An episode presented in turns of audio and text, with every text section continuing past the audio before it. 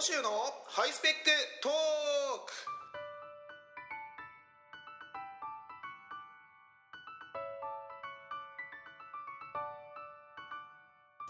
皆さんこんにちは。小野州のハイスペックトークのお時間でございます。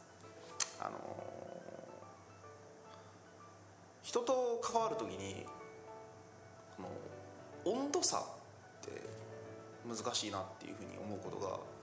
最近いろいろありまして。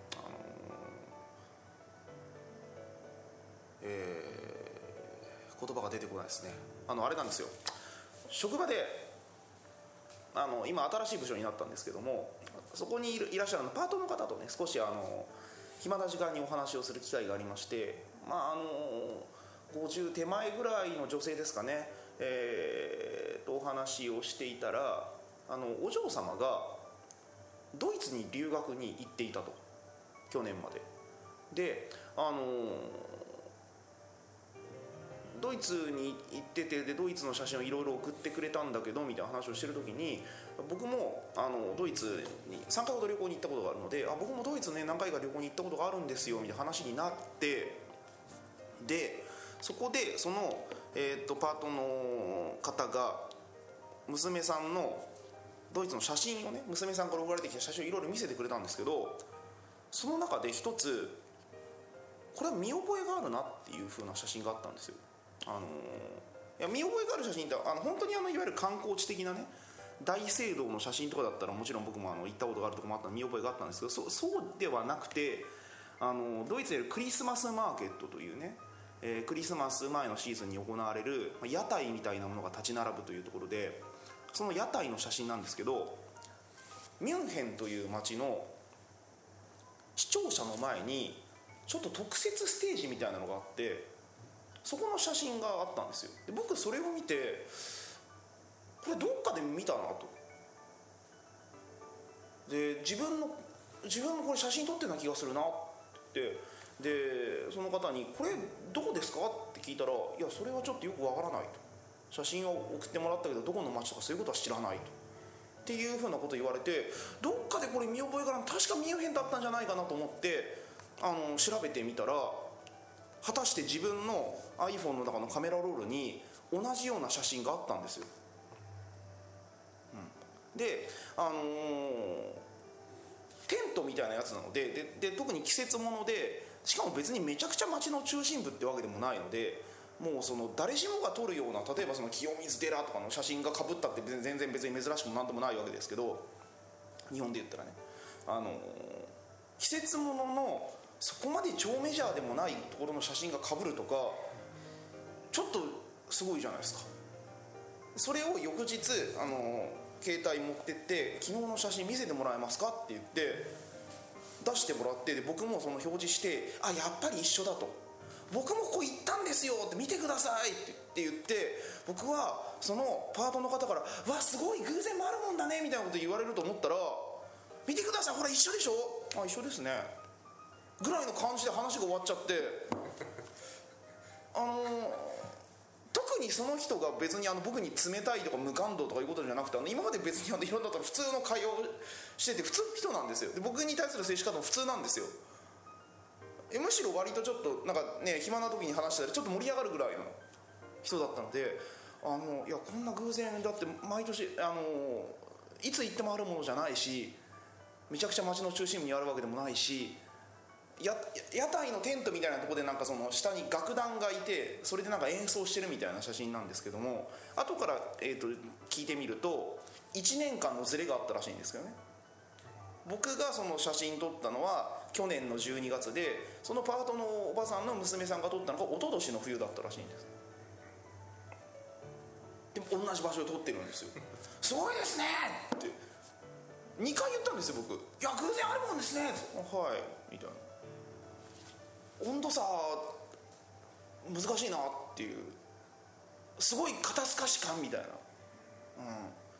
ただあのこれもその新しい情報でこれは別の方なんですけどあのえー小野さん何歳ですかみたいな話になったんですよ。これはえっと僕の一つ上ぐらいの男の人かな？と話をして「小野さん何歳ですか?」って話になって僕は34ですと。でもうすぐ35になるんですけどねって話をして「誕生日いつなんですか?」って聞かれるんです、うん、9月の26日ですと、うん、って言ったらその人がなんかすごいなんか急に「えー!」みたいな感じになって「え9月26日なんですか?」とかって「もしかしたら誕生日一緒なのかな?」と思ったら「いや僕の兄が9月27日生まれなんですよ」えー、はあそうそうそうそうっすか？みたいなこれちょっと困らないですか？いやその人本人でもないししかも別に一致してるわけでも1日ずれてるしお兄さんが9月27日生まれなんですよ僕の兄がとかっていう話をされてあのどんなリアクション取ればよかったんですかね？それに対してなんか僕も同じテンションで「え、すごい偶然あるもんですね」とかっていうのおかしいじゃないですか。うん。だから僕もあのあの時のパートのおばさんと同じような感じで「ああはいそうそうっすか」みたいな。多分あの人はそのちょっと不満だったかもしれないですよね。もっとすげえみたいなこと言ってくれるかと思ったら花粉みたいな感じのリアクションしか取れなくて、うん、でもまあありますよねこういうことね。うん。あの噛み合わない感じというか。いやあの実はですね今日あの最近あの小野州のハイスペックトークはプロデューサーディレクターの椎名さんとあのスカイプでやり取りをしてスカイプで収録してるんですけども、えーと、今回今この回はですね久々にあの椎名さんと対面して、えー、直接ボイスレコーダーに撮ってるんですね、えー、でこれなんであのこれ場所どこかっていうとあの湯島のアカデミー湯島っていうねあの非常にアカデミックな名前のアカデミー湯島、まあ、もう畳敷きなんですけどもあのアカデミーアカデミー湯島の和室ってところで撮ってるんですけどあのただ収録のためだけに集まったというわけではなくてですねあの椎名さんが事前に呼びかけてくださってあのボードゲーム会をやろうと。で僕ボードゲーム好きなドイツのボードゲームが好きなのでいろいろ持ってきてでボードゲーム会をやりましょうっていうふうに椎名さんがあの呼びかけてくださってでそれで、あの僕はですね、あの7泊ぐらいの旅行に使うようなバッグにですねあのでかいドイツゲームの箱をねあのいくつも詰めてパンパンにしながら来たわけですよ、うん、でそんで、あの来たらですね今この部屋がどういう状況になってるかっていうと私とプロデューサーディレクターの椎名さんの2人だけなんですよ。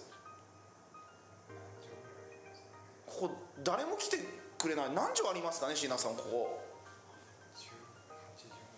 18畳ですね。18畳の部屋に私と椎名さんが2人ででさっきあのカルカソンヌっていうボードゲームやったんですけど、まあ、僕が勝ったんですけどあの特に勝ったからといってイエーイ!みたいな感じになるわけでもなくあ僕の勝ちですねみたいなはいみたいな盛り上がる盛り上がらずその後ゴロゴロしてあのまあじゃあハイスペックトークでも撮りますかみたいなね。何とも言えない雰囲気の中ねあの今こうやってあの無理やり無理してテンション上げてあのハイスペックトークとか言ってるわけなんですけどもまあまあでもやっぱそういうもんですよね。噛み合わないもんですよね、うん、ねあのこんなねもうパンパンにカバンカバンパンパンなんですよ本当に。ドイツゲームってあの箱がでかいから。パンパンなんですよ。このこのカバンにですねあの荷物詰めたらあの2週間海外旅行に行けるんですよ僕は。荷物少ないので。それがパンパンになるぐらいでわざわざ湯島までやってきてですね。あの2人っていうね。ボードゲームをしても2人みたいな自由律俳句が生まれてしまうようなこの状況でね。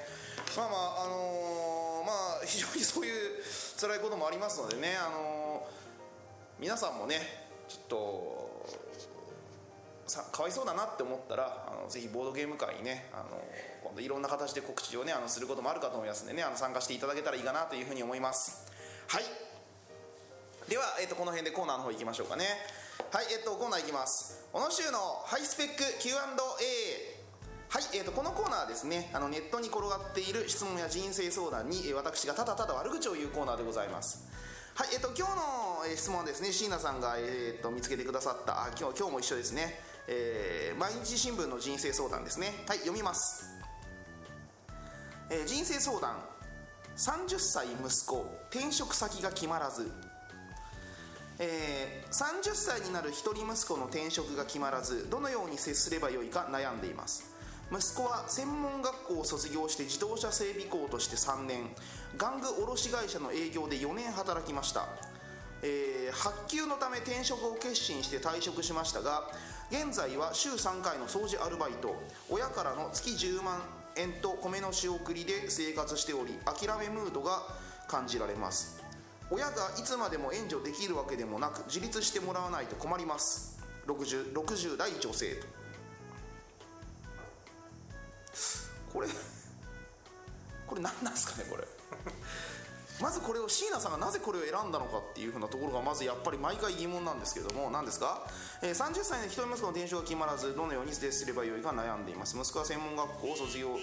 えーして自動車での3年卸卸玩具卸会社の営業で4年働きました。うん。まずこれ文章がすごく気になるんですけど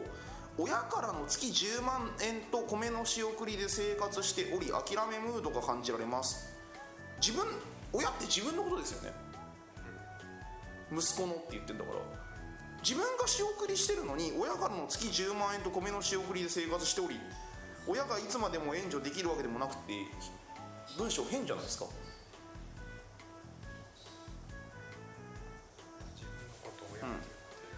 うん、なんで一人称に親って使ってるんですか？この人ね。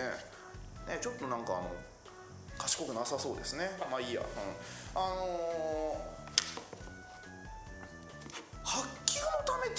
するっていう人ってそんなにいるんですかね？給料が。安い。いやあの給料が安くて転職するっていうふうなこと自体別に今あのそれはそれでいいかなと思うんですけど普通そういう場合って次の仕事決めてから辞めません？だって発給のために転職して週3回の掃除アルバイトなんてもっと発給になっちゃうでしょ？さすがに掃除アルバイトで時給2万円とかないでしょ？どれだけ危険な掃除なんだって話になっちゃいますよねそんなのね。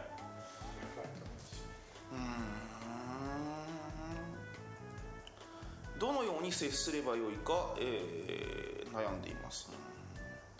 まずこれはね本当ひ非常に簡単な話ですね、えーまず息子さん、えーまあまあ、いいくつか方法がありますね、えー、とまずは月10万のと米の仕送りを今すぐやめることですね。そしたら何とかするでしょう、うん、で、えー、とこの書き方だったら、えー一人暮らししてるんですよねこの息子は、うん。でで本当に金がないんだったら実家に帰ればいいわけですよね。ねえ。実家暮らしだったら別に週3のアルバイトでも全然生活できますもんね。実家金かからないですからね。うん。でえーっと何ですか？うん。どのように接すればよいか、まあ、結論的にはあれですよね。30になる息子にあなたが心配することなんて何何もないと、ね、30になったらもう自己責任ですよね、うん、だから自立してもらわないと困りますそれはもうその通りなんですけど自立してもらわないと困りますとか言いながら、えー10万円仕送りをしたり米を送ったりこんな毎日新聞みたいなところで、え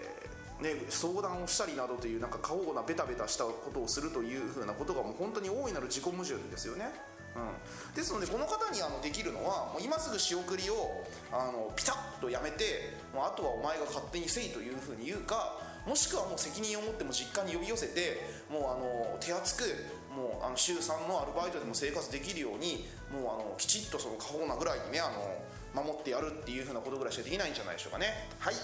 そんな感じですね。よろしいでしょうか？60代女性さん。はい。他何かありますか？椎名さん。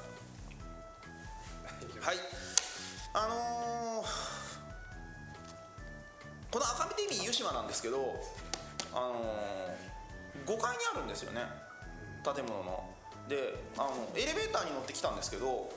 あの建物自体割と年季が入った建物なんですけどエレベーターが割となんか最新式でエレベーター綺麗だったんですよ。でなんか画面があってなんか液晶画面かなんかにそのなんか何階とかっていうの表示されるようになっててそこにですねエレベーターにその液晶に駆け駆け込み乗車はおやめくださいって出たんですよ。まエレベーターに駆け込むなってことは分かるんですけどエレベーターに対して乗車っておかしくないですか？